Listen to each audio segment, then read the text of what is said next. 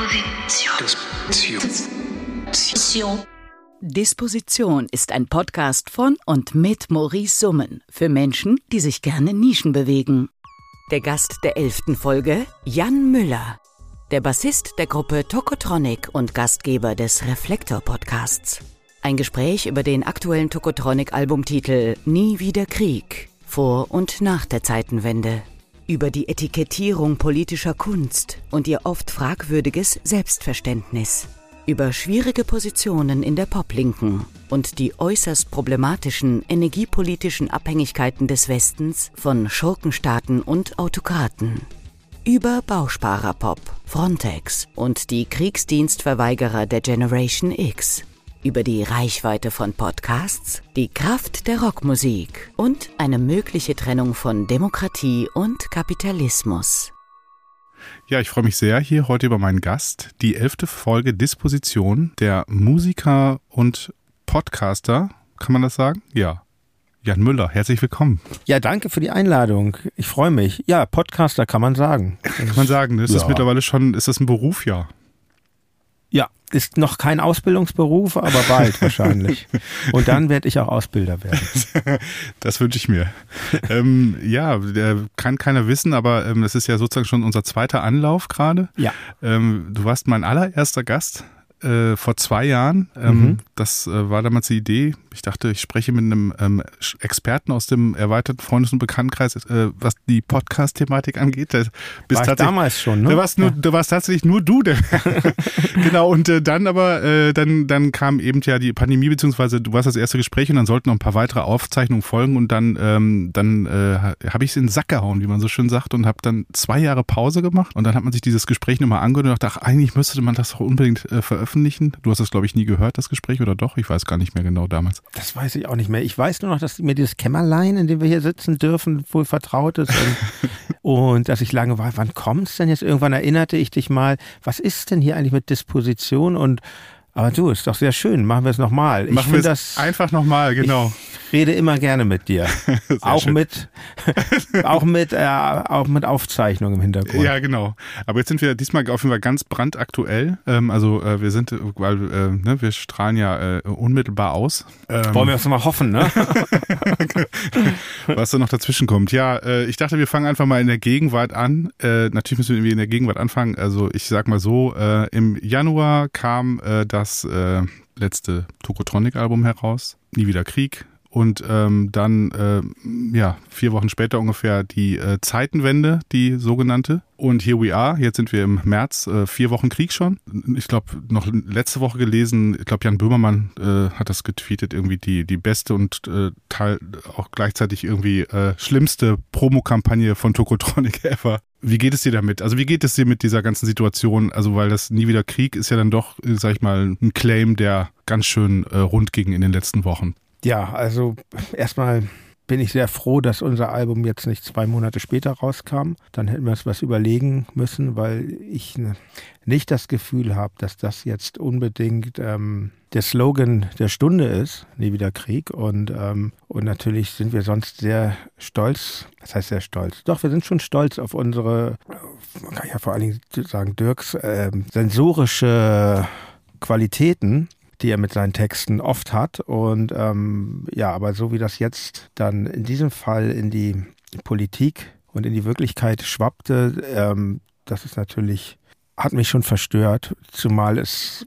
mich auch zum Nachdenken gebracht hat, dass man, wenn man einen Slogan nimmt, wie Nie wieder Krieg, diesen berühmten Satz aus der Zwischenkriegszeit, entlehnt von Tucholsky und Käthe Kollwitz, und dann in einen persönlichen Text transformiert, dann birgt das schon auch gewisse Risiken, habe ich jetzt gemerkt, wenn wirklich, wenn wirklich ein Krieg kommt. Andererseits haben wir den, ähm, wir waren jetzt vor ein paar Tagen gerade in, in, einer Fernsehshow, ähm, Happy Hour auf Dreisat, so ein Comedy-Format mhm. oder kabarettistisches Format, wo wir auch ein bisschen überlegt haben, soll man das jetzt machen und haben da zwei Stücke gespielt. Uns erschien es aber so, dass der ähm, Moderator und die Redaktion mit einer gewissen Sensibilität daran geht, jetzt solche Art von Sendungen zu machen. Und so war die Sendung dann auch. Also unser Gefühl hat uns da nicht getrügt, dem zuzusagen. Und da haben wir eben auch nie wieder Krieg gespielt. Und ähm, erstaunlicherweise fühlte es sich so an, dass es doch auch in dieser Situation ein spielbarer Song ist und jetzt nicht so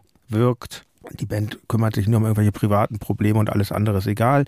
Dieses, ähm, diese ursprüngliche Bedeutung des Slogans, wie er eben von Käthe Kollwitz und Tucholsky gemeint war, schwingt, schwingt da dann doch noch mit und das ist okay. Mhm.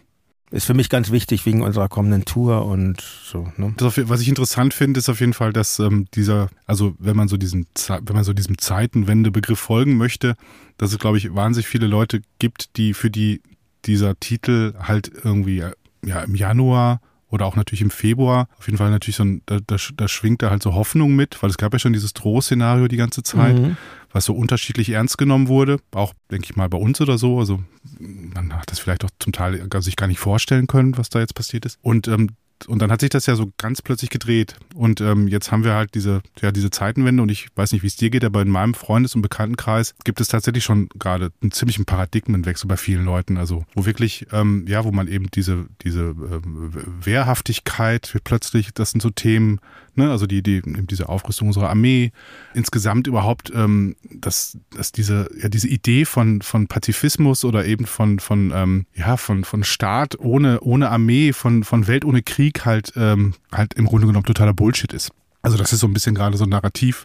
Als Pazifist muss man jetzt, braucht man es, also findet man, glaube ich, gerade keine Bühne. Also als Überzeugter zumindest. So, das ist mein Gefühl. Mhm. Also ich weiß nicht, ist eine Definitionsfrage. Ich habe das Gefühl, ähm, es ist schwer auf jeden Fall gerade in diese Diskurse mit einer radikal pazifistischen Idee reinzugehen. Ja, so radikale Ideen haben wir jetzt auf der Gegenseite, haben wir bei Putin. Und deshalb, ähm, für mich ist das Teil eines längeren Prozesses. Ich, ich komme aus Hamburg, ich erinnere mich, ich erinnere mich an den Jugoslawienkrieg und was für bizarre Standpunkte da von manchen Musikern vertreten wurden. Zum Beispiel von ähm, Elena Lange von der Band Stella, die jetzt wirklich ins ganz schlimm äh, Verschwörungstheoretische schon im Zuge von Corona abgeglitten ist.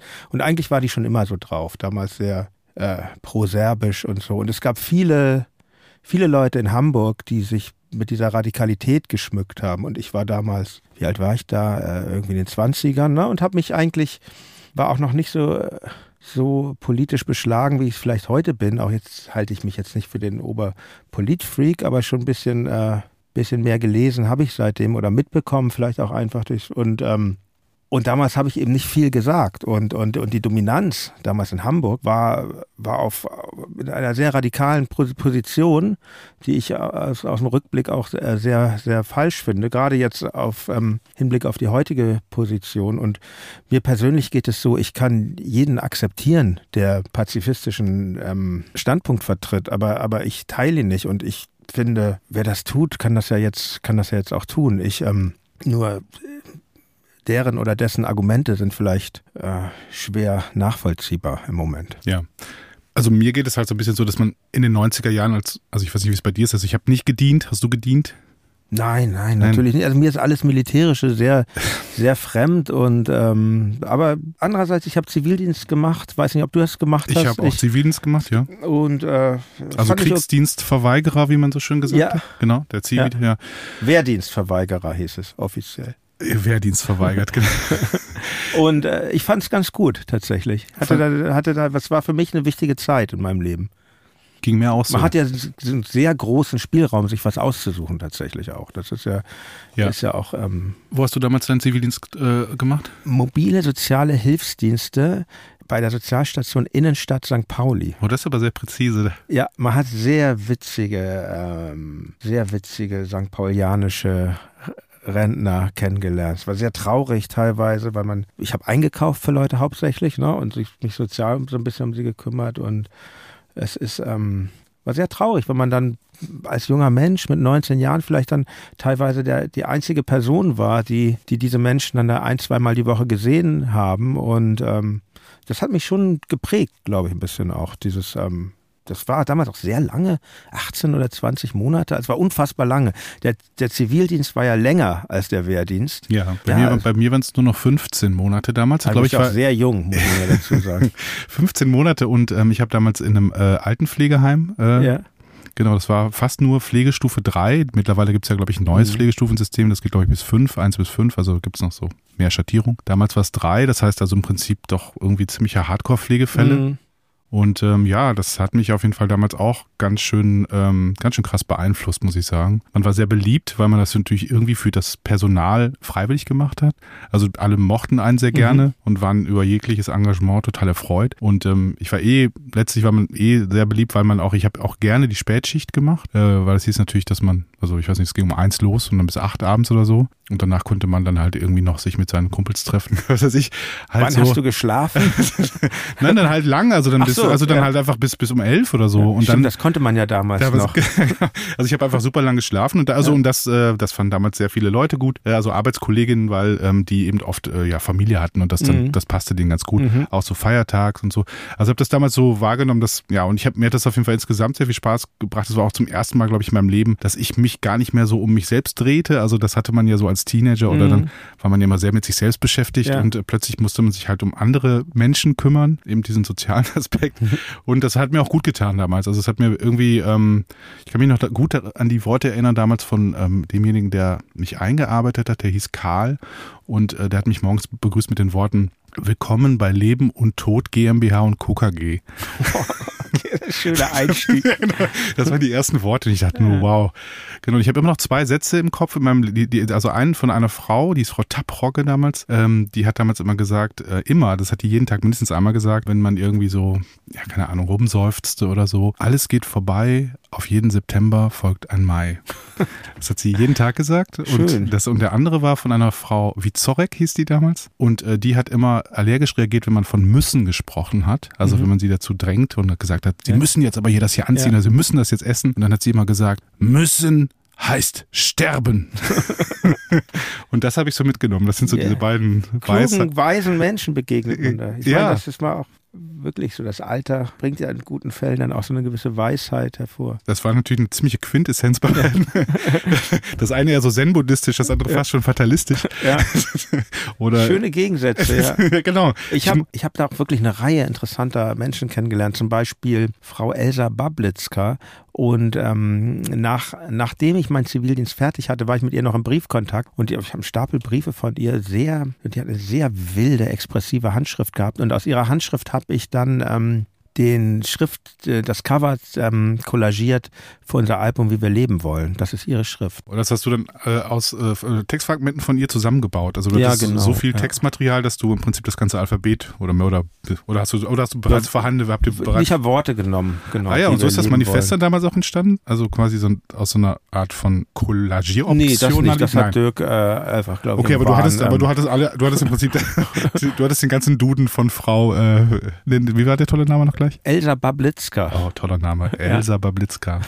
Fantastisch. Ja, aber wie gesagt, das sind so ein bisschen, ich habe mich das übrigens oft gefragt, es gab ja diese Diskurse in den letzten Jahren auch schon lange vor der Ukraine und so, eben die, die, die Fragestellung eben was den äh, Wehrdienst angeht oder eben auch eben ne, die Wehrdienst, das Wehrdienst ähm, verweigern und dann eben entsprechend das Zivildienst leisten, weil wir haben ja offenbar, also nicht nur in den Pflegebereichen, eine riesengroße Personalnot, die ja schlussendlich in all den Jahren immer sehr gut kompensiert werden konnte durch ähm, Zivildienst, also mindestens ergänzt werden konnte.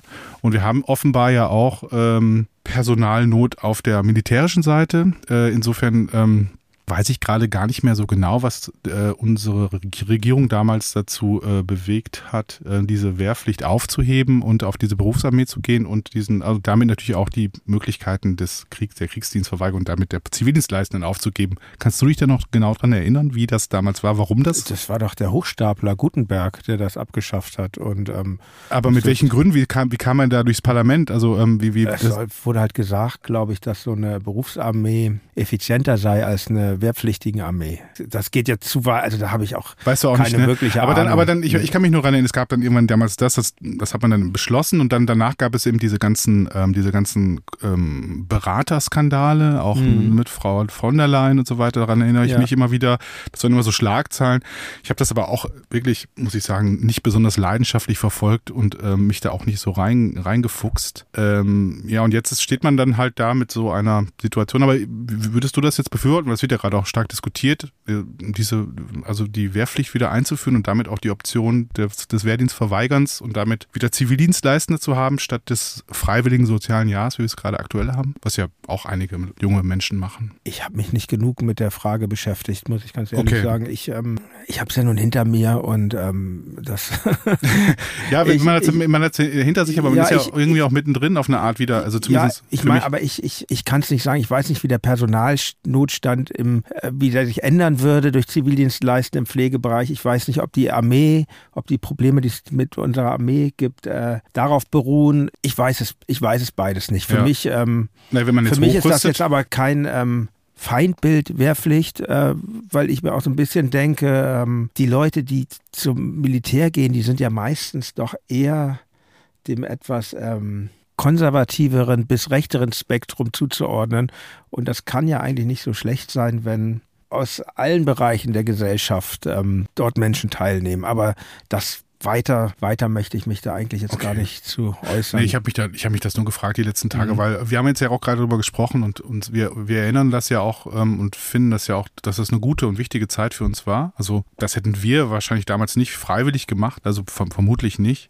Weiß ich nicht, vielleicht schon. Auf keinen Fall. Ich dachte vorher, das ist ganz schlimm. Ich weiß noch, als Kind gab es immer so, da war das, als ich ein Kind war, in den, in den 70ern, da hieß es noch so, da weiß ich noch, dass ich mich erinnere, so, äh, ja, als ähm, man muss irgendwann zu, zu, zu, zur Bundeswehr gehen oder man muss, man muss alten Leuten den Hintern abwischen. Das fand ich ganz, die Vorstellung, fand ich beides ganz schlimm als Kind. Und dann ähm, war ich sehr froh darüber, dass dieses Klischee äh, so nicht stimmte. Ja, ich musste alten, alten Menschen den Hintern abwischen dann tatsächlich, aber das war auch alles ja, äh, halb so wild. Genau. Äh, genau. also das war, äh, genau, das war dann irgendwie, keine Ahnung, nicht mal ein Tag ein Problem, also ja. ein wirkliches Problem. Ja, aber ich habe mich das die letzten Tage halt nur gefragt. Aber was, ich, was ich mir daran immer gut gefallen hat oder so an der grundsätzlichen Idee ist natürlich die Frage, aber dann müsste man das halt natürlich auch für, also für, für alle Geschlechter machen. Findest du? Ich nein, also, nein, ich meine, auf den Punkt, habe ich noch gar nicht gesagt. Ich wollte sagen, ja. dass die, die Fragestellung als junger Mensch, sich damit zu beschäftigen, also mit der Frage von Wehrdienstleisten, von Armee, von, von, von Wehrhaftigkeit, von Verteidigungsmechanismen, mhm. dass man sich dann als junger Mensch damit auseinandersetzt. Und das macht man jetzt vielleicht gerade natürlich klar, weil, weil die Situation in der Ukraine so schrecklich ist und sich auch viele junge Menschen mit der Frage zum ersten Mal, ich sehe es bei meiner Tochter, die beschäftigt sich tatsächlich, mhm. glaube ich, zum ersten Mal wirklich richtig intensiv mit diesen Fragen. Und ähm, aber das hat man, wir wurden dazu gezwungen, nach der Schule uns mit dieser Frage auseinanderzusetzen. Gut, ich meine, da kursierten damals auch so Briefe, die hat man einfach modifiziert und also man musste noch nicht mal sich groß hinsetzen und einen eigenen Text schreiben. Ich hatte davon einen Freundtext, den habe ich so ein bisschen variiert und dann hat man den so abgegeben. Also das war jetzt auch kein Deep Dive in, mhm. in die Geschichte. Das wurde immer einfacher. Das wurde ja. immer einfacher, genau. Also ja. ich glaube, den, zum Beispiel mein, mein Onkel hat das noch gemacht, bei dem war das, glaube ich, in den 70er Jahren. Das war ein wahnsinnig komplizierter und langwieriger und sehr anstrengender Prozess. Es gibt ja das schöne Lied ähm, von Franz Josef Degenhardt, Befragung eines äh, Kriegsdienstverweigerers, was natürlich auf sehr polemische Art ähm, diese Gewissensprüfung darstellt. Stimmt, das äh, packen wir schon mal in die Playlist. äh, jedenfalls, äh, ja, aber ähm, siehst du das jetzt gerade auch tatsächlich als Zeitenwende, wie ähm, Herr Scholz das in seiner Sonntagsrede ähm, zum Ausdruck brachte? Bist du da auch bei oder sie, siehst du das, bist du eher so die Fraktion, dass es im Prinzip doch eigentlich nur die, der, der Prozess der Geschichte, also im Prinzip alles liegt doch, also alles hat seinen Grund und alles ist fortlaufend und das ist gerade der Punkt in dem Plot sozusagen. Nee, auf jeden Fall ist das eine Zeitenwende. Das ist ganz schrecklich und ähm, das übersteigt, glaube ich, die Fantasie von fast allen Menschen und ähm, es ist so verrückt. Man man hätte es sehen können, wie diese Panzer das Land umkreist haben. Man hat es sich einfach nicht, nicht vorstellen können. Das ist ein Angriffskrieg. Ich meine, das gab es ja schon mal auf, auf, auf Kuwait, aber das war ja nun, waren ja ganz andere Arten von Staaten. Also so ein kleiner ja. Wüstenölstaat und ähm, aber, aber genau, so ein war, Land. Genau, es war nicht in, in Europa und ja. es war auch nicht natürlich und natürlich hat, hat äh, Kuwait die Europäische Union oder die NATO nicht um Hilfe gerufen, sondern also so in, also so massiv äh, äh ne äh, klar, diese, das ist natürlich eine ganz neue Situation, ja. kennen wir nicht. Also es klar, waren keine Atomwaffen involviert, das ist für mich auch ein äh, großer Unterschied. Also kein, weder der Irak noch Kuwait hat über Atomwaffen verfügt. Der Irak sollte ja angeblich, hat sich dann ja auch als Druckschuss herausgegeben. Ich meine, das war. Und das war im nächsten Golfkrieg dann diese Genau, das war genau, das, genau. Ja, aber schon im ersten Golfkrieg fand ich das als, als Teenager, fand ich den, diesen, diese kein, kein, kein, kein Blut für Öl äh, Sprüche fand ich auch damals schon bekloppt, weil, äh, ja, weil ein Staat überfallen wurde und das ist jetzt, und das ist jetzt eben nochmal äh, in viel stärkeren Maß geschehen und das ist auf jeden Fall, ist auf jeden Fall, ja, es ist ganz schrecklich. Und, ähm, und Leute, die jetzt, ja, Menschen jetzt sagen, es ist doch immer irgendwo Krieg, das, das stimmt natürlich, aber man muss doch wirklich feststellen, welche andere Qualität das ist. Also man war vielleicht gesellschaftspolitisch einfach auch ein bisschen, bisschen zu, zu blauig und zu, oder zu ignorant, auch was, was, was diesen, diesen Brandherd da anging, oder? Ich meine, den, das, das loderte ja schon eine ganze Zeit. Jetzt kriegt man immer so ein bisschen mit, was, was, was, was teilweise vielleicht so für Optionen im Raum lagen oder nicht im Raum lagen. Ich habe das Gefühl, dass da schon auch eine ganz, ganze Menge, ähm, ich weiß nicht, also ich habe nicht das Gefühl, dass man über die letzten Jahre gut informiert war. Auf der anderen Seite war man die letzten zwei Jahre natürlich auch nur pandemisch informiert. Mhm. Also weißt du, also ich meine, da, da sind ja einige, also ich finde diese, dass diese. Ich sehe das nicht, ich sehe das nicht so. Also nee? ich habe da schon sehr ge genau beobachtet, was da passiert okay. ist. Das ging damals schon los in Hamburg, wo es diesen radioaktiven Anschlag mhm. gab ja. auf, war das das war, glaube ich, ein Geheimdienst oder Exilant, auf jeden Fall auf, ja. auf einen äh, Wann war das nochmal? Das russische Geheimdienst. Und, hm? Wann war das nochmal? Das, das musste 2000, lass ich mal überlegen, 2005, 6 irgendwie so vielleicht gewesen sein. Und, und das ging doch immer so weiter. Also mit diesen, mit diesen Anschlägen und ähm, ja, man hat das, also das würde ich nicht so sagen, dass man das nicht. Und ich habe und ich habe immer, wenn ich in linken Kreisen diese diese dieses ähm, diese Umkehr von ähm, von, von von von Ursache und Wirkung von von mhm. wegen die Aggression der NATO und was man da gelesen hat in, in linken Zeitschriften ja nicht mehr viel Relevanz haben, aber ich, ich lese sie halt noch. Dann dachte ich so, was für ein Quatsch. Wer will denn in so einem schrecklichen Land äh, wie Russland da leben? Das ist doch, also das muss man sich doch fragen. Und ähm, also ich habe das schon beobachtet, aber das das was da jetzt passiert ist, wie gesagt, das überstieg äh, mein Vorstellungsvermögen. Das, das hat es ja auch noch bis, im Grunde genommen, bis, ja, bis im Prinzip gesehen wenige Stunden vor, vor Einmarsch, wenn man so möchte. Ne? Ich also, habe mir diese Rede tatsächlich angehört, diese die zwei Tage da beim, von dem Putin, mhm. der ich mir angeguckt auf, auf, auf Russia Today, damals ging das ja noch, mhm. fand ich auch immer ganz äh, hilfreich, sich das mal anzugucken, um, um zu schauen, mit was für krass manipulativen ähm, Techniken da gearbeitet wurde. Und da wurde eben diese Rede auf Deutsch übersetzt äh, vorgetragen. Und da dachte ich dann, okay, das ist klar. So, also das, aber dann dachte ich immer noch, jetzt wird da vielleicht in, in Donbass oder so ein bisschen eingefallen und so. Aber weil die war völlig entfesselt, die Rede. Ja, ja, das war sie. Ich habe sie auch gehört wie gesagt, ich wollte ja nur darauf hinaus, mhm. dass es natürlich eine Geschichte gibt oder dass die Geschichte natürlich immer ein, ein, ein steter, steter Prozess ist und jetzt sozusagen, ich glaube tatsächlich, dass ja keiner unserer politisch Verantwortlichen ja jemals, also tatsächlich damit gerechnet hat, genauso wie wenig wie wir damit gerechnet mhm. haben, dass es diesen Krieg gibt. Aber ähm, jetzt ist er nun mal da und äh, jetzt, äh, genau, jetzt gibt es eben diesen, dieses, diesen schnellen Paradigmenwechsel, auf den ich ehrlich gesagt überhaupt nicht vorbereitet bin. Also auch wenn ich mir anschaue, wie ich, keine Ahnung, meine Kinder erzogen habe, doch tatsächlich eher als Pazifist. Also ich schließe auch natürlich, keine Ahnung, nicht grundsätzlich Gewalthandlungen in meinem Sein aus, also von mir ausgehend oder so, natürlich nicht. Also aber nicht gegen mich. Nein, nicht gegen dich, aber ich halte es, also das, das, das äh, disqualifiziert mich ja schon quasi. Das, ja. damit bin ich ja schon kein, kein echter Pazifist mehr. Also mhm. wenn ich das, ich habe ja genug Situationen in meinem Leben erlebt, die durch Gewalt gelöst wurden. Mhm. Also vom Schulhof bis, keine Ahnung, was weiß ich mhm. was. Mhm. Das heißt, ich weiß natürlich, dass Gewalt Teil des Games ist oder so. Mhm. Also gar keine Frage. Schön ist das nicht. Das ist Schön klar. ist das nicht, ne. Und ja. ich bin und ich bin natürlich auch eher dann tatsächlich, ich meine, ich bin ja genauso wie du in der Abteilung Brot und Spiele gelandet, wenn man den Popbetrieb irgendwie mitzählen mhm. darf oder sollte.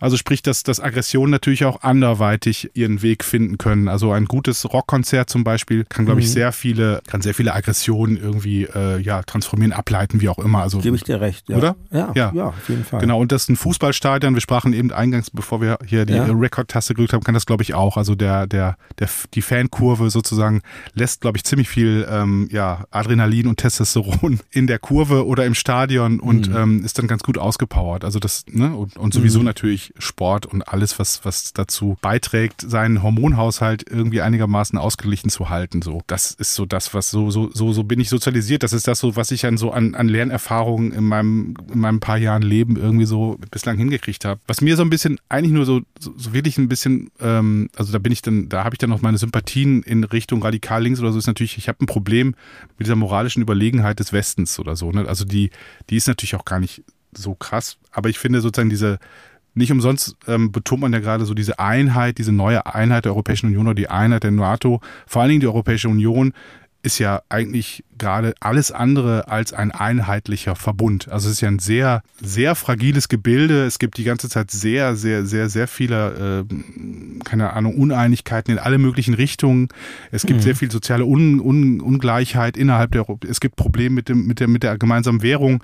Und dann gibt es noch nicht mal eine eigene Verfassung. Und dann haben wir halt sowas wie Frontex, was ja moralisch auch echt ein Riesenproblem ist. Also ich finde, also wenn, und wenn dann ja. halt, wenn dann Zelensky sagt, so jetzt zeigen wir euch, dass wir so sind wie ihr und es zeigt ihr uns, dass ihr so seid wie wir, also so im Hinblick auf europäische Werte, wo dann auch natürlich der Freiheitsbegriff immer sehr stark reinkommt so, ähm, dann, dann, dann habe ich so ein bisschen meine Probleme, weil ich dann denke ich so, na, ich wünschte, dass wir in Europa schon so weit wären, wie du glaubst, dass wir es sind. Weißt du, also so, das ist so ein bisschen, das ist so mal das, was ich dann so mhm. empfinde. Gut, aber der Vergleich ist Russland, der Vergleich ist China und das sind doch einfach schreckliche Länder. Ich, also meine Meinung ist, und das denke ich schon länger, es sollte mal, ähm, es sollte vielleicht auch so im künstlerischen Bereich mehr, ähm, wenn man auf unseren Staat blickt, von Demokratie geredet werden und weniger von Kapitalismus, weil ja, das ist, ist halt ein Wert, die Demokratie. Und die, äh, die haben wir klar. In der, in, der, in, der, in der EU ist die Bandbreite weit, ne? Von, von Ländern, die da vielleicht ein Stück weiter sind, bis zu Ländern, äh, wo, wo zu Ungarn, wo nicht mehr viel übrig ist von der Demokratie. Ja, da muss man doch jetzt einfach Realist sein. Das ist doch der Vergleich. Ja, ich meine, Kapitalismus machen ja alle. Also der Russe, also die Russen sind ja auch, äh, auch auf dem kapitalistischen mhm. Markt irgendwie ähm, äh, sehr, sehr, sehr, ich sag mal, sehr aktiv ja. und erfolgreich. Die Chinesen sowieso, äh, mhm. die vor allem sind, sind, sind es beide mit uns zusammen. Also unser kapitalistisches Produkt, wie wir gerade schmerzlich feststellen müssen, ist nicht ohne Energie aus Russland möglich und erst recht ja. nicht ohne die ähm, kleinen Fabriken, Hersteller etc. in China. Mhm. Wissen wir alle, wahrscheinlich, wenn wir uns in diesem Studio umschauen und würden jetzt die Produkte eliminieren, die sozusagen mit chinesischen Fabrikanten und so weiter zu tun hätte, dann wär, würde sich wahrscheinlich der, das, der ganze Raum es wäre wahrscheinlich vielleicht noch, keine Ahnung, 10% da oder so. Vielleicht. Diese Tasse. Das, vielleicht die Tasse noch. könnte es sein, weil man weiß es nicht. Aber ich kann das irgendwie, ich kann das irgendwie, ich, ich kann also das ich, nicht sehen. Ich, ich, also du, das irgendwie, du möchtest ähm, trennen, also du hast gesagt, ich, aber ich, den Gedanken können wir doch gerne mhm. mal weiterfolgen, den, weil ich den finde ich eigentlich ganz schön zu sagen, ähm, so eine Art Säkularisierung im Sinne von wir trennen Staat von oder Demokratie von Kapitalismus. Ne? Das wäre dann ja sozusagen die, die Idee. Also die, die, die, sich auf die Stärke, also die Stärken wären dann die demokratischen Errungenschaften der letzten, keine Ahnung, schlag mich tot 50, 60 Jahre. Natürlich auch mit der Vorgeschichte. Den Gedanken finde ich auf jeden Fall interessant. Also so eine Art Säkularisierung, Trennung von Demokratie und Kapitalismus. Schöner Gedanke. Ist natürlich die Frage, ähm, wie, wie weit wir, wie weit das nicht alles longstens miteinander verknollt ist. Und es gibt ja auch die alte linke Behauptung, wir leben gar nicht in demokratischen Verhältnissen. Ne? Ja, das halte ich für total zynisch. Hast du jemals, äh, hast du diesen, diesen, diesen, diesem Gedanken jemals Glauben geschenkt? Also dieser, äh, wir leben gar nicht in demokratischen Verhältnissen. Also ich muss sagen, ich war als Teenager, war ich sehr empfänglich dafür, so in so einer, in so einer ganz normalen wie soll ich sagen, so diese Sprüche, wie, wenn, wenn Wahlen etwas ändern würden, werden sie verboten, so diese. Diese, diese genau. Mhm. Also so diese, genau, so ein bisschen so der, der, der, der Sponti-Vibe, der noch so in den 90ern, der Rest davon. Ich glaube im tiefen Inneren nie wirklich. Ich war natürlich, ich war, ich war lang in linken Zusammenhängen und bin es auch irgendwie immer noch, die, die kleben an mir, aber ich, ähm, ich merke so durch die verschiedenen Krisen, die man, durch die man gegangen ist, ähm, merke ich, wie, wie ich die Argumente immer schwächer finde von, ähm, von weiten Teilen dieser Bewegung. Im Hinblick auf ähm, das Abstreiten von demokratischen Verhältnissen. Ne? Also zu sagen, das ist doch hier keine Demokratie, man kann sich im Prinzip nur zwischen Post und Cholera, zwischen SPD und FDP oder SPD und CDU entscheiden. Ja, das, das schwingt ja auch eine unglaubliche Arroganz mit. Also, weil jeder kann ja wählen, was er will. Und wenn die Leute halt irgendwie SPD, CDU oder Grüne oder was weiß ich wählen, dann wählen sie die halt. Das ist halt, das, das entscheidet ja die Bevölkerung. Das ist richtig. Ich glaube, es geht diesen Leuten ja nur darum, dass man halt eben den Kapitalismus nicht abwählen kann. Das ist ja so ein bisschen das, worum es halt geht. Kann man doch. Sollte doch, wenn die alle MLPD wählen würden, dann, dann hätten, dann hätten wir ja irgendwie kein kapitalistisches System mehr. Also es geht doch alles. Theoretisch gesehen ja, auf jeden Fall. Das muss, man, das muss man schon ähm, sagen.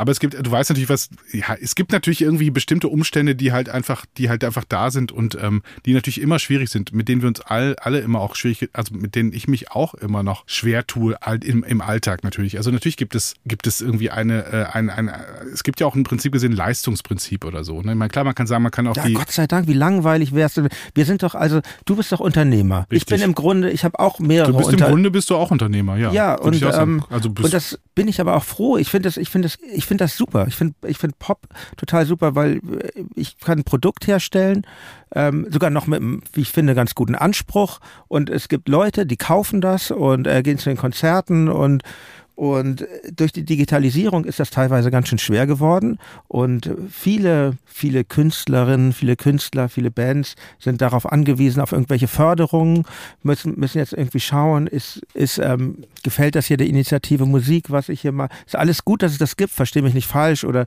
oder müssen sich irgendwelchen Theatern andingen. Ich bin ähm, sehr dankbar, dass ich von all dem ähm, verschont geblieben bin bisher. Klar. Und ähm, ich, ich finde das, ich finde jetzt das nicht so schlecht. Ich nee, du hast es ja auch ganz, System, du hast es ja, aber du hast es ja auch ganz gut getroffen, oder? Kann man sagen. Also ich meine, schlussendlich, wenn man zum Beispiel an die 90er denkt, also an die Mhm. Bands in Deutschland, die da waren, da ist ja nicht mehr so viel übrig geblieben. Also aus den Da zumindest. sage ich jetzt, das klingt jetzt ganz ekelhaft und arrogant. Vielleicht waren sie dann aber auch irgendwann nicht mehr so gut. Das kann, ja, das mag sein. übrig Also ich, der, der- das Leistungs, also der Erfolg gibt einem erstens immer recht und, und zweitens ist sozusagen. Äh, sind. Ja, äh, ist, also ich, äh, ich habe ja nun mal- keine Yacht und keine Villa. Ne? Nein, also so, nein es, gehört, es gehört ja auch meines Erachtens auch ein bisschen mehr dazu bei einer Band, einfach Ja. nur als, ähm, als jetzt musikalisches Talent oder besonders Mhm. viel Charisma oder sonst was. Es gibt ja auch einfach ähm, ganz andere äh, Aspekte. Es gibt eben die Aspekte der Organisation, des Zusammenhalts, der Solidarität untereinander, verschiedene Ordnungsprinzipien, Verteilung von Geldern und so weiter. Also es gibt Mhm. das, halt. und das meine ich. Und dieses System, in Ja. dem wir leben, das gibt uns doch die Möglichkeit, all, all das äh, zu tun und, und fair, fair ein gutes Leben zu führen. Also uns, klar, ich weiß, wir sind privilegiert, ist, ist mir alles klar. Und ähm, Du, ich fühle mich auch privilegiert, wenn ich diesen Podcast mache. Also ich meine, ich bin, ich, ich, ich, ich sitze hier Mhm. und kann mich in diesem doch noch relativ freien Raum bewegen. Aber was mich stört, was mich halt stört, ist, ähm, ist äh, diese, diese plumpe Politisierung der Popmusik und dieses, dieses, dieses ähm, überzogene Verwenden von Vokabeln wie Kapitalismus und so in Popsongs. Und schon ist es politisch. Das sind oft, finde ich, die unpolitischen Menschen der Welt, die dann auf, auf ganz billige Art äh, sich ihr, sich versuchen, ein Profil zu schaffen. Und das finde ich, ähm, sage ich als jemand, der sich politisch versteht, das finde ich, ähm, damit meine ich jetzt nicht dich, aber ich, das, das stört mich so, dass der Pop so pseudopolitisiert ist in weiten Teilen. Das, das ist, ähm, finde ich, Naja, er ist, ja im Prinzip, er ist natürlich im Prinzip immer natürlich sowieso schon, ist Pop natürlich mit mindestens einem Bein eh im, im Kapitalismus, also, ne, also in der wahren Welt, das ist ja gar, gar, Mhm. ist ja gar keine Frage, dafür wird es ja hergestellt. Von daher kann es ja im besten Fall eh nur so eine Art trojanisches Pferd sein. Also, Mhm. wenn es um kritische Haltung in, also wenn es um kritisches, also Kritik am Konsum geht, dann äh, im, innerhalb des Konsums, also immanent sozusagen, ist schon schwierig. Und äh, ich bin ja sowieso auch bei dem schönen alten Adorno-Spruch von wegen, Kritik muss immer ne, eine bittere Pille sein, die man nicht einfach so schlucken kann. Das heißt, je, je konsumerabler Kritik wird, desto, äh, desto substanzloser wird sie ja. Das heißt, äh, Pop erfordert ja in gewisser Weise auch eine gewisse also eine gewisse Leichtigkeit und ähm, da wird es schon schwierig mit, mit fundamentaler Kritik. Das Ja. heißt nicht, dass es nicht auch mal gelingt, glaube ich. Also es kann auch mal gelingen, es kann auch mal über eine, Meta eine Metapher gut funktionieren oder über einen Sound, oder über eine Energie einfach oder so, über einen Moment. Aber ähm, grundsätzlich ist natürlich, macht es das natürlich schwierig, etwas, vor allen Dingen, was bei Pop ja auch das Schöne ist, Pop ist ja auch immer Werbung für sich selbst. Also in jedem Stück bewirbt man ja auch sich selbst. Also wenn eine neue Tokotronics-Single da ist, dann, hat, dann transportiert sie ja nicht nur den Song und den Inhalt des Songs, sondern auch die Marke. Also sozusagen die, der, ne, also das. ja, so viel Narzissmus muss sein. Ähm, nein, nein, aber das ist ja auch kein Problem. Ich wollte nur sagen, aber da, da ist schon eine Menge Raum eingenommen. Also da ist sozusagen gar nicht mehr so viel Platz äh, für grundsätzliche fundamentale Kritik an den Verhältnissen. Deswegen sehe ich das, also deswegen, keine Ahnung, weiß ich gar nicht, ist das vielleicht ich, ich meine nur so, dass, dass viele Künstlerinnen und Künstler, die sich ähm, diese Kapitalismuskritik so sehr auf die Fahnen geschrieben haben für ihr Werk, dass sie jetzt vielleicht in diesen Tagen ähm, eines Besseren belehrt wurden, weil, weil was jetzt da passiert, das hat ja nichts mit, das meinte ich ja eingangs, hat ja nichts mit Kapitalismus oder nichts zu tun, sondern eher damit, dass hier äh, anscheinend etwas äh, durchgeknallter Typ mit einem ziemlichen Großmachtstreben versucht da sein Territorium zu sichern und ähm, ja, nicht nur sicher zu sichern, sondern auszuweiten. Ja, auszuweiten. Ja, Stimmt. Entschuldigung, ja. war ja schon in seiner Logik drin. du warst schon Äh, und du meinst halt einfach, okay, dann, dann hat hier, dann, dann, dann kritisiert man hier so an den, an, also aus einer gewissen Pop-Linken heraus, an so an den Verhältnissen rum die ganze Zeit. Das macht man so, da hat man sich so eingerichtet. Nein, das ist ja alles gut, wenn an Verhältnissen, das finde ich, das finde ich unsere Gesellschaft gut, Unsere Gesellschaft braucht ja auch dringend Kritik von den Rändern, weil schlussendlich ist das immer ja, das, was, in die, was ja in die Mitte drängt. Und Nein, also ich glaube, ich, ich, ich habe mich missverständlich ausgedrückt. Also ich, die, ähm, also sagen wir mal so, die, ähm, die, die nie wieder Krieg Tokotronic Tram in Berlin, ja, ja. Ähm, die wäre ja vor 30 Jahren, also ihr habt ja nächstes Jahr euer 30-jähriges Jubiläum, nicht denkbar gewesen, weil es sozusagen noch viel zu sehr, so zu nah an subkulturellen Strömungen dran war. Wobei auf der anderen Seite, keine Ahnung, bei Nirvana äh, ging das relativ schnell, also mhm. der stand relativ schnell äh, bei äh, MTV Unplugged. Äh, aber äh, also wenn man an die Grunge-Bewegung der 90er mhm. denkt, das ging ja doch relativ schnell. Aber ich will nur sagen, ähm, subkulturelle Bewegungen also vieles kommt aus subkulturellen Bewegungen und, und, manifestiert sich dann ja irgendwann in dem, was Mainstream ist, weil es natürlich auch mit dem Mindset zu tun hat, weil KünstlerInnen natürlich auch oft sensorisch vielleicht bestimmte Sachen mhm. ne, ähm, irgendwie, ähm, die liegen in der Luft und die formuliert man und vielleicht formuliert man sie auch schon etwas früher und so weiter, weil man sich auch vielleicht in, keine Ahnung, in etwas offeneren Kreisen bewegt und da werden ja die neuen Ideen formuliert oder angedacht zumindest und angestoßen und die mhm. transportiert man dann ja auch als Band in den Äther und so. Ich will nur sagen, ähm, deswegen sind ja die radikalsten ähm, Wünsche der Erneuerer, gerade in der Jugend und so weiter, der erweiterten Jugend, die ja heute schnell mal bis 30 mindestens geht, mhm. ja auch ja, äh, wahnsinnig wichtig und ähm, wünschenswert, oder? Das siehst du doch auch noch so. Also das kann ja, kann das kann ich finde auch, das ist. Nein, ich glaube, ich bin einfach. ich glaube, ich habe mich nicht gut genug ausgedrückt. Ich, ähm, ich, ich habe wahnsinnig viel Ehrfurcht, ich habe sehr viel Ehrfurcht davor, ähm, vor, vor Politik. Und ich sehe, dass das äh, in, in Popkreisen oft nicht so ist, dass, dass irgendwie die größten Vokabeln benutzt werden, um, ähm, um sich ein Profil zu schaffen. Das meinte ich ja vorhin schon. Und das, das finde ich schwierig. Sofort hülsen. Also, äh, oder einfach so, äh, so, so, so, so ein Vokabular aus der, aus der Politik oder, oder aus, aus den politischen Verhältnissen inkludiert in die eigene, mhm. in die eigenen Texte und schon, man positioniert sich als politische Band und ja, das ist halt, das ist halt der Druck, der da ist, auch von den Medien und so. Es ist, äh, das ist das, was, äh, was glaube ich, was, was, aber, ähm, was aber sagen wir mal so, Bedeutung verstanden ich wird. Und das halte ich, das halte ich für falsch. Ich empfinde das immer so zum Beispiel. Jetzt nehmen wir mal zum Beispiel, wenn man jetzt als, als, als irgendwie kapitalismuskritische Band oder, oder als Künstlerin irgendwie was zu sagen hat in Interviews und so weiter und so fort. Aber was ist das, eine kapitalismuskritische Band? Naja, vielleicht, wo es um Fragen der Solidarität geht, vielleicht auch mittlerweile, wo man sagt, Kapitalismus aber, ist. Aber lass mich kurz ausführen. Kapitalismus ist natürlich auch die drohende Klimakatastrophe, weil sozusagen die Wachstumsgesellschaft, das Prinzip der Wachstumsgesellschaft natürlich immanent eingeschrieben ist in den Prozess. Das wiederum ähm, hat über Jahre lang ganz okay funktioniert. Es hat auch mit Skrupellosigkeiten zu tun tun. Es hat auch mit, mit Deals mit Schurkenstaaten zu tun, wie man ja gerade sieht. Man kriegt, aber es gibt gar nicht das politisch korrekte Öl oder das politisch, politisch korrekte Gas. Man muss dann nach Katar ja. fahren oder, oder in die Emirate. Das interessiert dann aber auch überhaupt nicht, wenn es um Silicon Valley geht. Da sind äh, in Silicon Valley sind unfassbar viele, was sich äh, die Saudi-Arabi-Bank und wer auch alles da in digitale äh, Technologien sein Kapital transformiert aus den Ölmärkten und so weiter.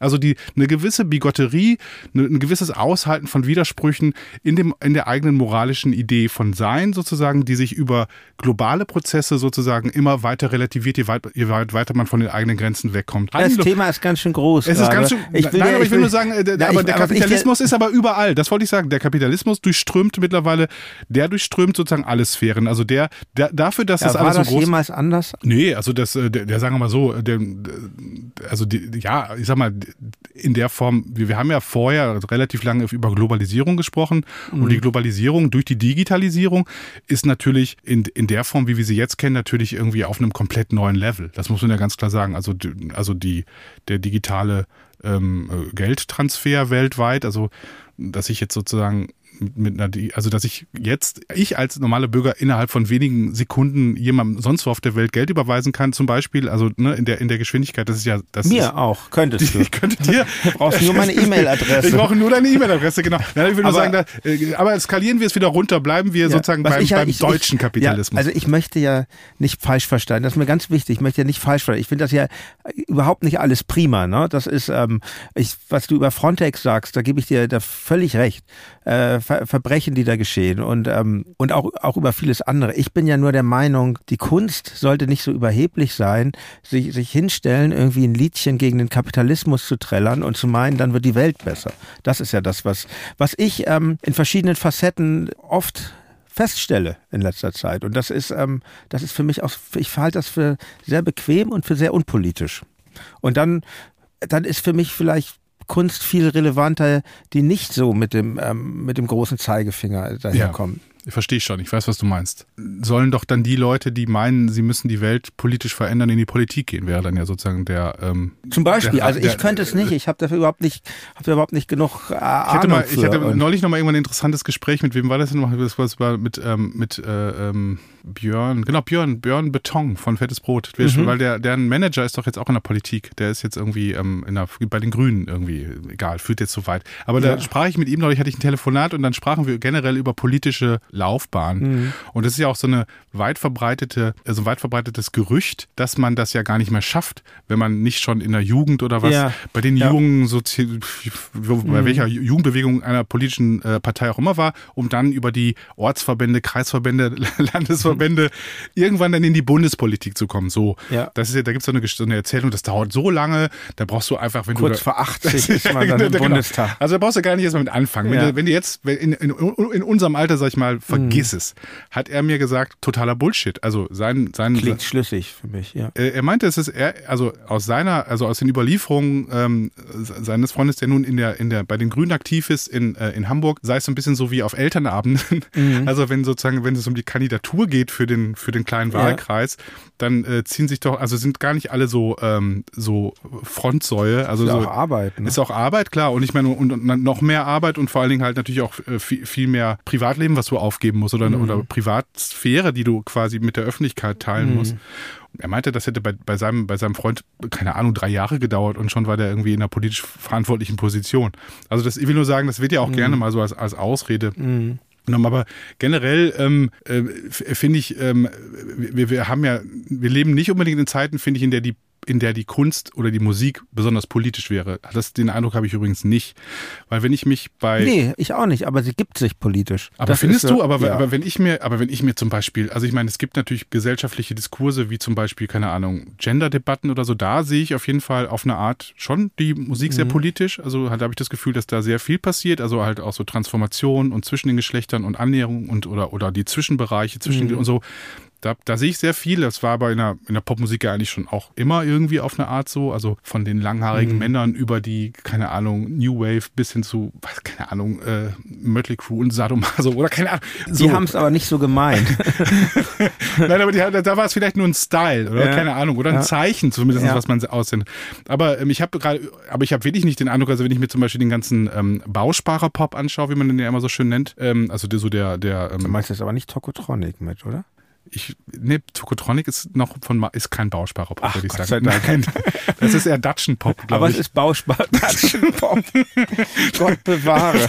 Keiner von uns hat eine Laube, ja, das möchte ich echt mal, ist mir ganz wichtig. Nein, aber ich meine, äh, ja, aber ich glaube, weiß ich nicht. Aber äh, ich, Bausparer-Pop ist für mich halt, was weiß ich, dieser, der im der, dem Bensko und äh, mhm. Ähm, äh, Mark Forster und wie die, wie okay, sie alle heißen. kann sein, stimmt. Vielleicht habe ich auch gar nicht den richtigen Überblick. Und den empfinde ich halt, und wenn ich, und wenn ich da, wenn ich mal dann die, die, die flotte Radiowelle anmache, mhm. und mich durch das deutsche Radio äh, switche mhm. äh, oder so, dann ist das wahnsinnig unpolitisch, was da passiert. Also da hast du wahrscheinlich recht. Ich bin da auch in meiner Blase, muss ich zugeben. Da, genau. Und man, man, man, ich bemerke dann immer die Sachen, die ich, die ich. Ähm, und da freue ich mich. Die ich wahrnehme, ganz kurz nochmal zu Ende. Und, und es, es geht mir auch viel darum, was von uns als, als, als Band dann verlangt wird. Ne? Wir haben dann eine enge Berührung zu den Feuilletons und ich denke oft da, da kommt es dann nur, und beim Kulturfernsehen, da kommt es nur drauf an, das ist die Währung, politisch zu sein. Und das ist mir irgendwie für die Kunst zu wenig so. Ich, gerade wenn man sich selber irgendwie als politisch betrachtet, das ist man möchte nicht darauf reduziert werden, natürlich. Äh, beziehungsweise, ähm,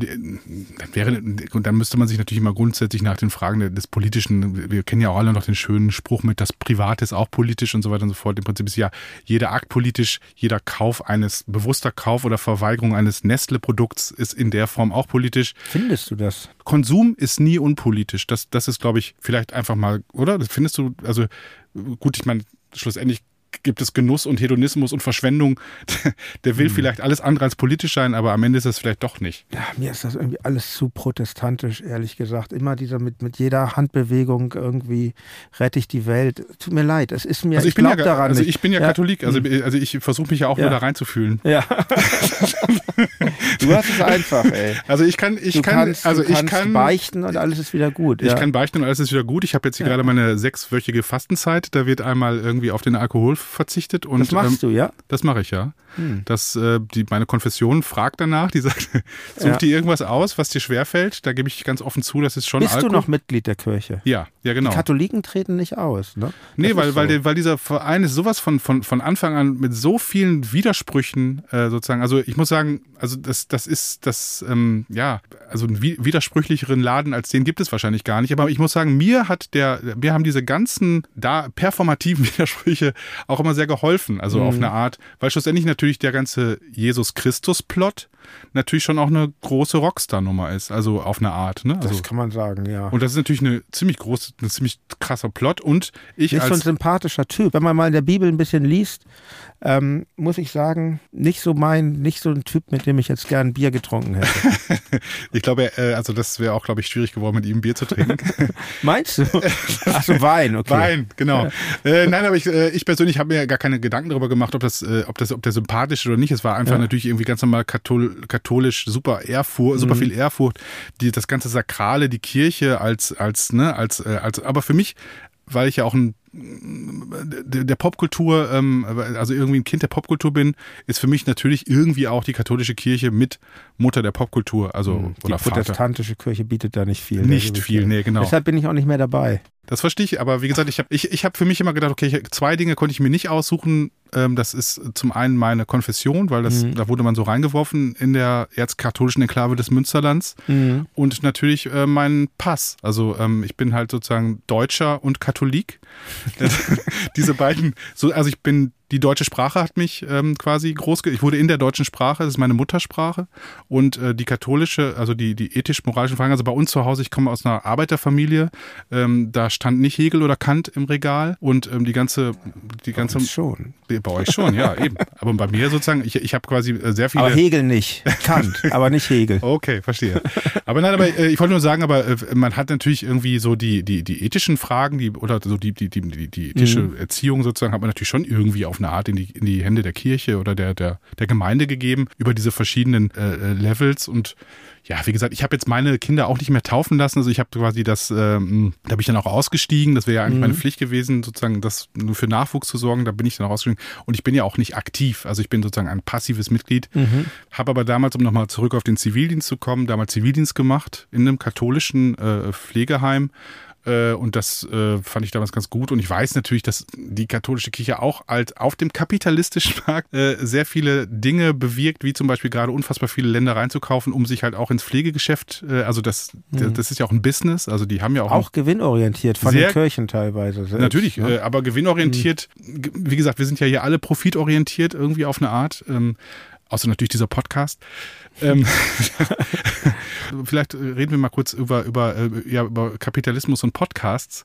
Ähm, ja. Genau, weil da, da ist ja sozusagen diese, ähm, also die, das, das finde ich da auch interessant, wie das, wie das da eigentlich relativ gut angenommen wird. Also ich kann mich daran erinnern, dass in, in, sag ich mal, wenn man jetzt in einem Punkrock-Fanzine in den 90er Jahren irgendwie eine Anzeige drin gehabt hätte, weiß was ich, von einem Automobilkonzern oder so, ja.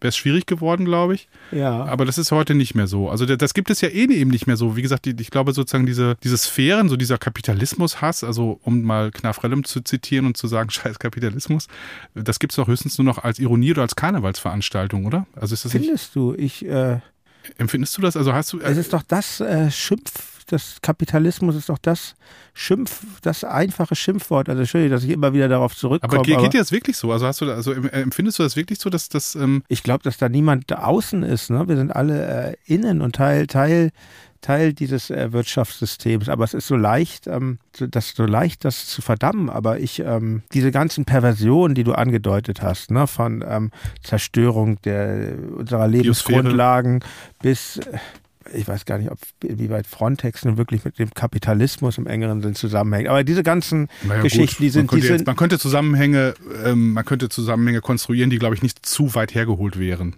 Es ist, mein Punkt ist, glaube ich, schwierig zu vermitteln.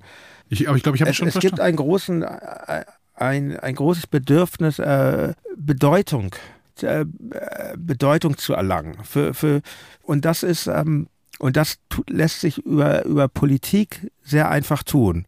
Und, aber vielleicht ist vielleicht ist das Leben auch gar nicht so gewichtig. Was weiß ich, wenn ich in einer Rockband spiele, das ist, ähm, bestimmt haben wir kluge Texte und die, die, die, die treffen auch ähm, philosophische Fragen teilweise, aber, aber wir würden uns nicht anmaßen, irgendwie äh, unser Wirtschaftssystem neu zu erfinden. Und ähm, ich will nur sagen, vielleicht ist es alles nicht so spektakulär, das, was man tut. Ich spiele halt in einer Band und im Endeffekt war mir das Amerikanische immer sehr nah, wo man sagt, ich bereite Leuten eine gute Zeit und wir bereiten vielleicht Leuten eine gute Zeit, die gerne ihr Gehirn ein bisschen benutzen und andere Bands bereiten Leute gute Zeit, die sehr sportlich orientiert sind. Da können sie dann ganz, äh, ganz viel Stage-Diven und tanzen. Aber ich verstehe das, was du meinst, aber ähm, ich habe einfach was gegen, gegen, naja. Du hast was gegen politische Bands.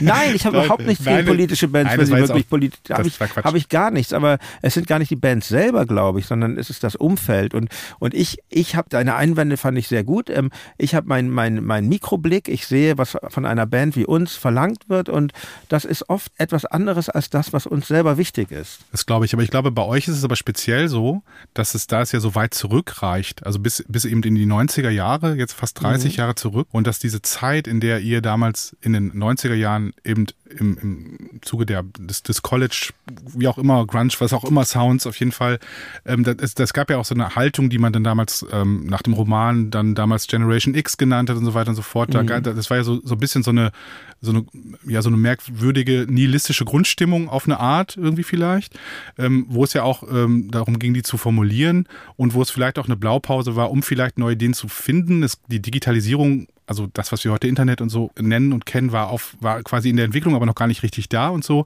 Also es hat ja, es, es gab es noch nicht wirklich. Genau, ja. wir waren mhm. so, das war so Privatfernsehen, das fand man zum größten Teil zum Kotzen, wenn's, mhm. wenn nicht vielleicht gerade mal Schlingensief dran war oder so. Und ich glaube sozusagen, und, und in der Zeit hat man ja im Prinzip gesehen, in, was weiß ich, WG-Küchen, in Studenten, äh, WGs, also in, in, also das war ja sozusagen auch ein Sound, der in die eigene Jugend- oder Twent-Zeit zurückreicht. Ja, also, also Tokotronic. Und wenn, wenn, wenn, wenn man dann auf einem Konzert ist heute mhm. und ähm, dann, ähm, dann spielt, spielt ihr halt auch ja Material aus all den Dekaden mhm. und das, das reicht natürlich auch zurück und, und schlussendlich ist es ja auch irgendwie ähm, auch ein, auch ein Lebensgefühl oder, oder, oder, also das sind ja sehr starke emotionale Momente, die man damit verbindet oder so. Das ja, da geht's ja gar nicht, vielleicht gar nicht auch nur um Intellekt, sondern auch um, um, um Gefühle tatsächlich. Also mhm. das, die Emotion, wie man in den 90ern dann war und wie das dann da aus dem Küchenradio rausschepperte oder so. Und ich glaube, dass, dass das auch sozusagen bei euch so besonders macht. Und ich glaube, dass viele Leute, die heute dann in der Kultur, also Kulturarbeiterinnen in den Feuilletons oder was weiß ich was, schlussendlich ähm, seid ihr dann eine der wenigen ähm, äh, Erfolgsgeschichten, wenn man so möchte, aus der Indie- Bubble von damals, die es heute noch gibt und die überhaupt eine Tragweite haben, wo man sagen kann, na, die haben es geschafft, wie man so schön früher gesagt hätte. Mhm. Und, ähm, und ich glaube, ähm, das ist zum einen gibt es dann Erfolgserlebnis, aber zum anderen, dass man von euch dann auch immer diese kritischen Töne versucht rauszulesen oder besonders herauszuarbeiten oder so oder euch zu politisieren, wenn man so möchte, hängt auch so ein bisschen damit zusammen, dass auch eine gewisse Hoffnung darin noch vielleicht liegt, dass, äh, also die Hoffnung auf Veränderung oder die Hoffnung, dass gute Ideen sich sozusagen durchsetzen. Also wenn man euch sozusagen in den, in den Startlöchern sieht, in den 90er Jahren, dann war Tokotronic eine gute Idee, also, mhm. und die hat sich halt durchgesetzt. Und ich glaube, dass, dass, dass ihr sozusagen halt einfach irgendwie äh, ein, ein, ein, eine der wenigen Beispiel sind, wo sich eine gewisse Klientel sozusagen wirklich stolz darauf ist, dass, dass, dass die sozusagen da jetzt steht, wo sie steht. Also dass man da auch gerne Fan ist, weil man ist Fan sozusagen immer noch dieser Idee. Und da gibt es halt leider nicht so viele. So. Und ähm, was man aber auch zum Beispiel sagen muss, zum Beispiel im Journalismus oder generell ist so eine prekäre Situation. Das ist unfasslich. Mhm. Also die Menschen, die eine Titelstory, keine Ahnung, Generation Tokotronic oder so, hier im Tipp war es ja so ein mhm. schöner Titel. Äh, aber diese Menschen leben so krass irgendwie an der, an der, an der Existenz, am Existenzminimum, mhm. dass, äh, äh, dass man natürlich dann irgendwie vielleicht bei euch die, gerade die kritischen Töne versucht irgendwie rauszulesen. Also weißt du, dass man eine gewisse Kapitalismuskritik auch sich wünscht von, von, von, von euch, weil ihr ja quasi auch irgendwie aus einer Counterculture kommt, also aus den, aus den 90er Jahren Jahren. Und ich glaube, das ragt bei vielen Leuten so weit zurück, weil es ja mittlerweile so ein großer Zeitkorridor. Also die Welt hat sich immer verändert, aber Tokotronic war immer da. Oder so, weißt du, was ich meine? Also Ja, aber wir haben uns schon auch immer verändert, Ja. hoffe ich. Und ähm, dann habt ihr ja auch natürlich. man findet bestimmt äh, viele kritische Töne bei uns, hoffe ich, hoffe ich. Aber was mir halt einfach nicht gefällt, ich glaube, das, da ticken wir auch, kann ich für alle vier von uns als Band sprechen, ist äh, die Vereinnahmung. Und ich, ich, ich, ich wundere mich immer wieder in, wie, äh, wie vertrauensselig äh, Menschen sind. Man gründet ja eine Band, weil man, weil man sich, weil man sich eben gerade Sachen nicht zugehörig fühlt. Also ich weiß nicht, ob du das kennst. Und dann, Klar. und dann hat man diese Band, dann ist man diese, sind, ist man diese drei, vier Personen und, ähm, und macht so wirklich sein, sein, sein, sein, sein ganz eigenes Ding. Und ähm, da fällt es einem, glaube ich, schwer, wenn dann ähm, Leute, gerade wenn sie irgendwie, du sagst, okay, es ist viel sehr prekär im Journalismus, aber es gibt auch da sehr saturierte Fraktionen. Und wenn, wenn, wenn dann irgendwie, ich habe einfach ein Problem mit Vereinnahmung. Also das ist Das verstehe ich gut, aber das, das ist ja. geht, und das findet auch immer wieder immer plumper statt. Also wenn man der Versuch, uns parteipolitisch zu vereinnahmen, also direkt äh, von, von, von Politikern kommt, dass wir ihre Wahlkampagnen unterstützen sollen. Also das finde ich schon, was, was denken diese Menschen sich denn eigentlich? Also das ist, ich, ich würde, wenn ich mir jetzt vorstelle, in der Politik zu sein, ich, ich, bisschen Respekt vor der Kultur und der Kunst muss man noch haben. Das ist aber doch so heutzutage, das ist dann noch so ganz normale ja, Marketing-Idee. Nur es ist ja, also dass, dass man versucht, ähm, Künstler, Künstlerinnen, Schauspieler etc. pp. für Kampagnen zu gewinnen. Ja, da muss doch der Künstler, die Künstlerin ankommen und nicht andersrum, weil Das- sie sich engagieren will in parteipolitisch. Also da habe ich überhaupt nichts gegen. also wenn es um, um den guten Ton geht, würde ich auch sagen, müsste es Ja. so rum sein, auf jeden Fall. dann erkläre ich das den Leuten noch und den, den, der Politikerin in dem Fall und erhalte nicht mal eine Antwort. Also das ist doch schlechter Stil. In jedem Fall. In jedem Fall. Nochmal kurz zum guten Stil. Kommen wir nochmal zum Reflektor-Podcast. Oh ja, gerne. Das läuft jetzt wie lange? Schon ewig, ne? Also es ist Wenn ich mit Jahreszahlen bin ich ja so schlecht. Drei Jahre vielleicht? so fast, ne? Genau. Ja, mhm. da, da finde ich halt irgendwie bei dir so toll, dass du, ähm, äh, dass du erstmal sowieso, finde ich, ein sehr gutes, ähm, eine sehr gute Gäste, Gästinnenauswahl hast. Also und, das, und dass du natürlich, ich finde, du, du bist immer sehr gut vorbereitet, im Gegensatz zu mir, ich bin immer sehr schlecht vorbereitet, aber ich bin auch gar nicht so an, an ähm, Ist ja ein anderes Konzept. Anderes also Konzept, das genau. Lässt sich, glaube ich, nicht vergleichen. Nee, genau, und ich meine, du, du, ähm, du, du bringst ja auch äh, also du, du erzählst ja auch so ein bisschen die, die, die, die, die, die Vita, die künstlerische Biografie und Mhm. anhand derer und der Veröffentlichung und so, äh, also von so kleinen Meilensteinen hangelst du dich so durch, ne, durch, durch, durch Ja. das, durch das Övre von, von, von irgendwelchen Leuten. Aber ähm, wie, wie empfindest du denn da sozusagen de, deine, also de, deine, deine künstlerische Freiheit? Ich kann mich daran erinnern, dass du ähm, am Anfang mal gesagt hast, dass du das so toll findest, dass du jetzt irgendwie die Möglichkeit hast, ähm, dich so an wichtige Leute aus deiner eigenen Biografie, aus deiner Vita, die du Mhm. interessant fandst oder so, denen jetzt mal zu begegnen und jetzt wahrscheinlich aktuell zum Beispiel Max Gold, bestimmt gar keine Frage. Ja, auf jeden Fall. Also geht mir auch so. Ja. Aber ansonsten ähm, äh, bist du ja auch sozusagen jetzt schon irgendwie so einer der wichtigen Podcasts in diesem Land, wo man halt di- dich natürlich auch, ich meine, ich weiß es selber, wir als Label haben dich bestimmt auch schon oft irgendwie genervt oder so. Nie. Äh, ihr habt mich nie genervt. Ihr habt so. Nein, Nee, aber also- ihr habt so viele gute Sachen, da, äh, da müsst ihr mich ja nicht nerven, da komme ich ja eher, Genau. ich komme ja immer eher auf euch zu. Ja, genau. ne? Wir, wir hatten jetzt, glaube ich, schon zwei oder so, ne? Ich glaube, wir hatten Tilman Rosmi und äh, International Music hatten wir, glaube Ja. ich, ne? Also genau. Und damals waren Switcher auch noch bei euch. da waren Switcher auch nochmal. genau, also schon drei. Das ist nicht so, du machst einmal im Monat, ne? Ja, im Moment. Genau, aber ja, ich weiß ja. auch von, also aus zuverlässigen Quellen, ich bin ja selber jetzt, das ist ja immerhin schon die elfte Podcast-Folge hier, Du kenne, mich bald ein. kenne mich auf jeden Fall jetzt ein bisschen aus äh, und weiß natürlich auch um die Reichweiten und so weiter und so fort. Ja. Ähm, äh, es ist ja schon so, dass, ähm, dass gewisse Namen halt ziehen und gewisse Namen halt gar nicht. Also ich hatte, Mhm. ich habe ja hier so ein bisschen die Idee, ähm, diesen Staatsakt-Podcast, also der, also Disposition ist auch Staatsakt-Podcast, da geht es ja. Ja. eben auch um, ne, also quasi ein bisschen Fläche zu schaffen, etwas mehr erzählen zu können, auch bei Newcomer, Newcomerinnen und so. Ja, das ist natürlich dann schon schwierig, da eine Balance zu finden, finde ich, finde ich zumindest zwischen dem, was wirklich, ähm, wo ich sage, ja, das ist doch egal, den, die kennt noch kein Schwein, wie auch, die fangen gerade erst an. Und ähm, dann stellt man aber fest, dass die, das Interesse bei den HörerInnen sozusagen natürlich Klar, wer interessiert sich für jemanden, den noch keiner kennt? Also es ist halt super schwierig, das zu erzählen. Versus natürlich die Menschen, die eh populär sind, wo man sich vielleicht äh, freut über, ein- über, über ein Zwiegespräch zwischen, ne, zwischen diesen. Wie geht dir das da sozusagen? Also äh, denkst du oft, ah, das würde ich aber echt total gerne machen, aber es ist echt zu far out oder so? Oder? Ich gar nicht, Gott sei Dank. Ich muss sagen, ich würde sagen, ich habe mir das sehr hart erarbeitet, dass ich jetzt da eigentlich eine Mischung machen kann, die mir da jegliche Freiheiten gibt. Zu Anfang war das schon sehr, dass ich schon großen Fokus auch auf die Reichweite legen musste. So. Und das mache ich jetzt auch noch in gewissen Folgen. Das schafft mir aber gar keinen Druck oder Widerspruch, weil ich, es ja auch viele bekannte Leute gibt, mit denen ich gerne spreche. Gott sei Dank hat Reflektor inzwischen so viele Stammhörerinnen und Stammhörer, dass äh, die sich durchaus auch was anhören, was sie noch nicht kennen. Mhm. Und natürlich sind die, diese Messung der Zahlen, weißt du ja selber, Podcast war, ist natürlich gnadenlos. Man kann alles sofort abrufen und äh, wie viel haben es gehört, wo haben sie es gehört, äh, wie lange haben sie es gehört und aber es geht. Also es ist, es ist jetzt auch machbar bei, bei weniger bekannten Leuten, dass ich da ruhig äh, mutiger werden kann. So. Und ähm,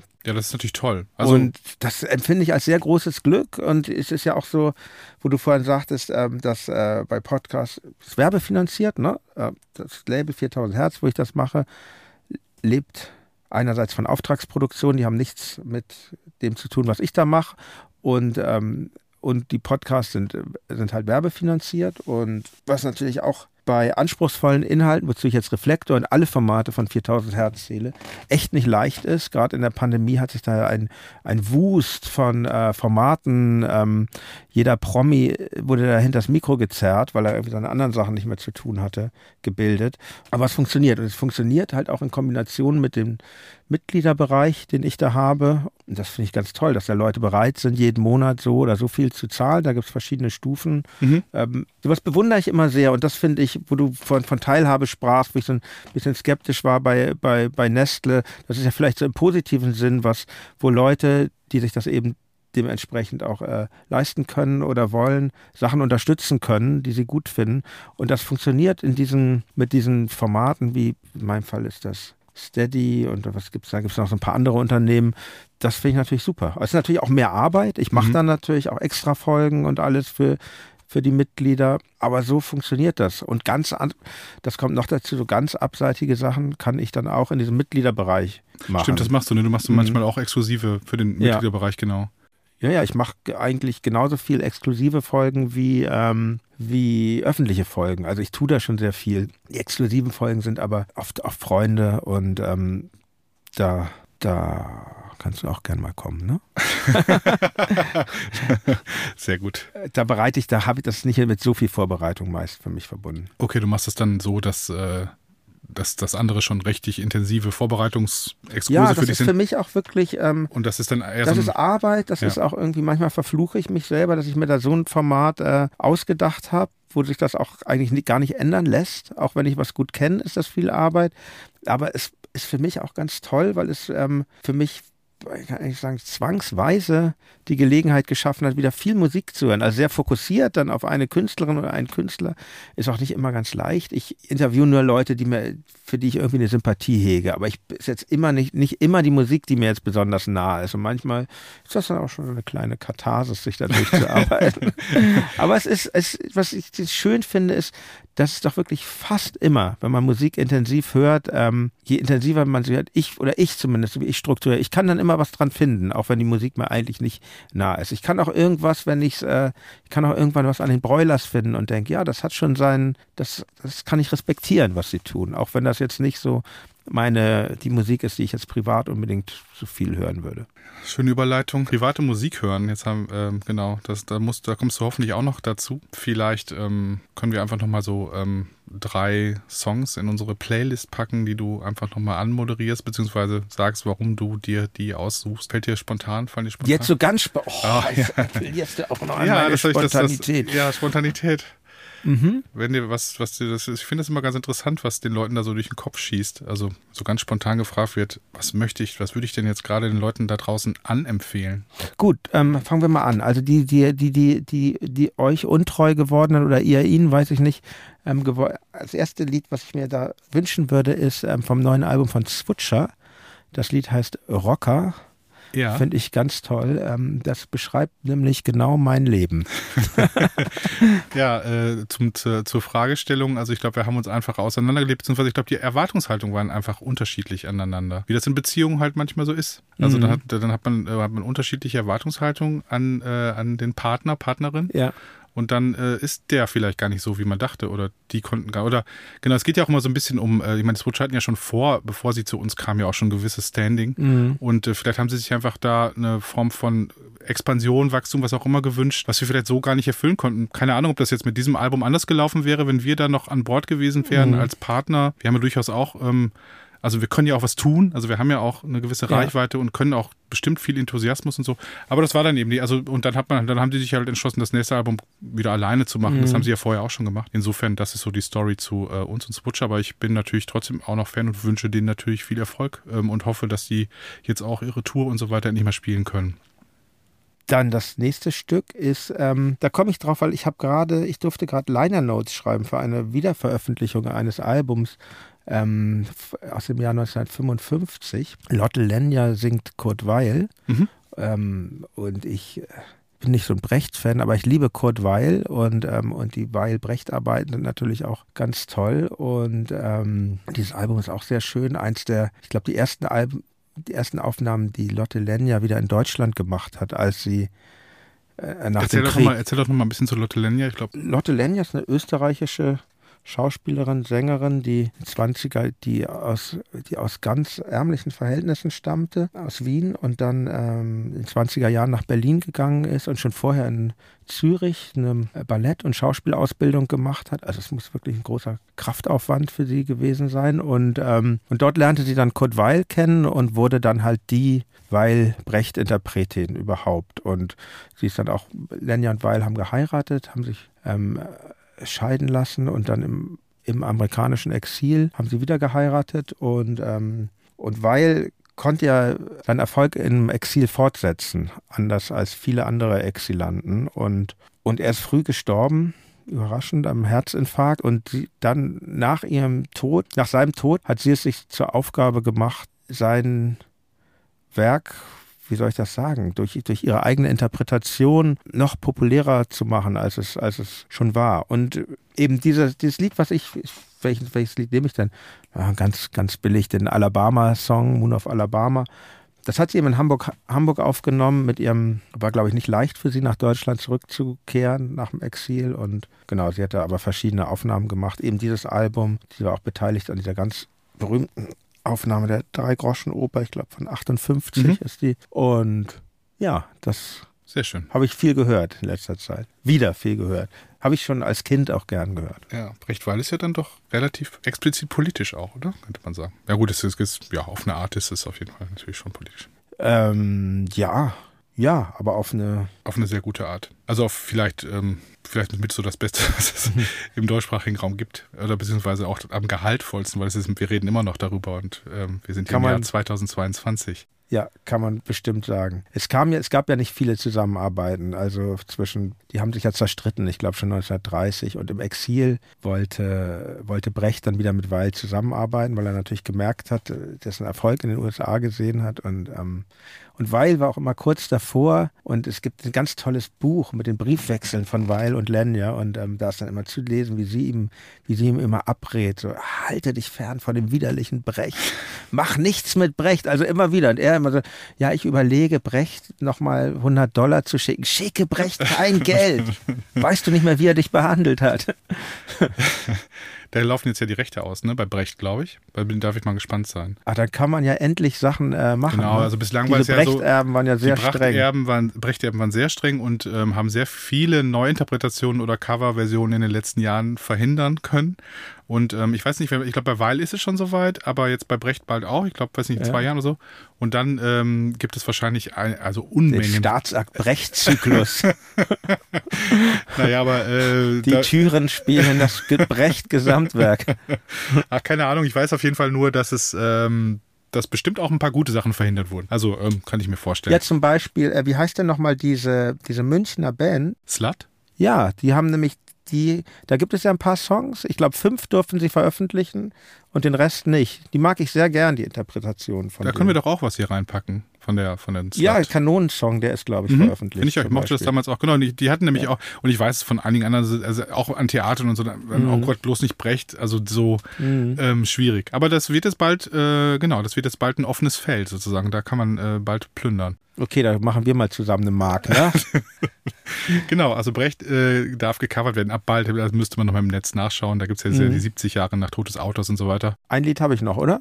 Oder Ein Lied hast du noch, auf jeden Fall. Ja. Dann nehme ich gerne was aus dem Hause Staatsakt. Und zwar, ich habe sehr mein Reflektor-Interview mit ähm, International Music genossen und deshalb ähm, Fürst von Metternich. Ah ja, das ist ein sehr schönes Stück. Tolles Stück, ja, auf jeden Fall auf, äh, auf zauberhafte Weise verschachtelt. Ja, Ja, sehr schön. Ähm, ja, ich promote jetzt ja auch nochmal ganz dreisten zum Schluss noch einen Song rein, nämlich von Nicht Seattle tatsächlich. Oh ja, das hätte ich mir natürlich auch aussuchen können. Äh, kein Problem. ich schließe mich deinem Wunsch jetzt an. Nein, ich meine einfach nur, weil sie sich natürlich äh, nach euch oder beziehungsweise eurem Song Wir sind ja nicht in Seattle Dick benannt hat. Nicht Seattle hier aus Berlin-Karlshorst. Kommt das Album äh, Ende April. Nehmen wir das, äh, die neueste Single ausgekommen, die heißt Die Idee. Genau, Album Ende. Die Ähm, Idee kommt mir auch bekannt vor. Ja. Hat aber nichts mit unserem Song Nein, zu aber es ist Ende April, genau. Das Album heißt Kommunisten-Libido, was auch immer das schon wieder mit Kapitalismus zu tun hat. Ja, schöne Musik. Ja, auf jeden Fall. Lieber Jan, ich bedanke mich sehr. Ich hoffe, wir sind, ähm, ja, ich hoffe, wir konnten unsere Punkte klar machen. Ich glaube schon. Wir haben alles geklärt, ja. wir haben alles geklärt und, und, und der. Rest muss dann halt ähm, im Edit passieren, wie man so schön sagt. Ich hoffe, mich hat niemand falsch verstanden. Ähm, das hoffe ich auch, also für mich. Mein Unbehagen. Nein, äh, aber es ist, es ist Zeit des Unbehagens, muss man einfach ganz klar sagen. Und ähm, ich glaube, die äh, Emotionen gerade zu sortieren und da irgendwie ähm, wirklich druckreife Sätze rauszuhauen, ähm, das schafft man einfach noch nicht. Schon gar nicht als, haben wir doch gemacht. naja, wahrscheinlich äh, noch ausbaufähig. In diesem Sinne, einen äh, schönen Frühling. Danke fürs Kommen, lieber Jan. Hat mich sehr gefreut. Danke für die Einladung. Mich auch. Bis bald. Tschüss. Disposition, der Staatsakt-Podcast mit Maurice Summen. Abonniere ihn und liebe ihn. Der Gast der nächsten Folge, die singende Schlagzeugerlegende Chris Immler.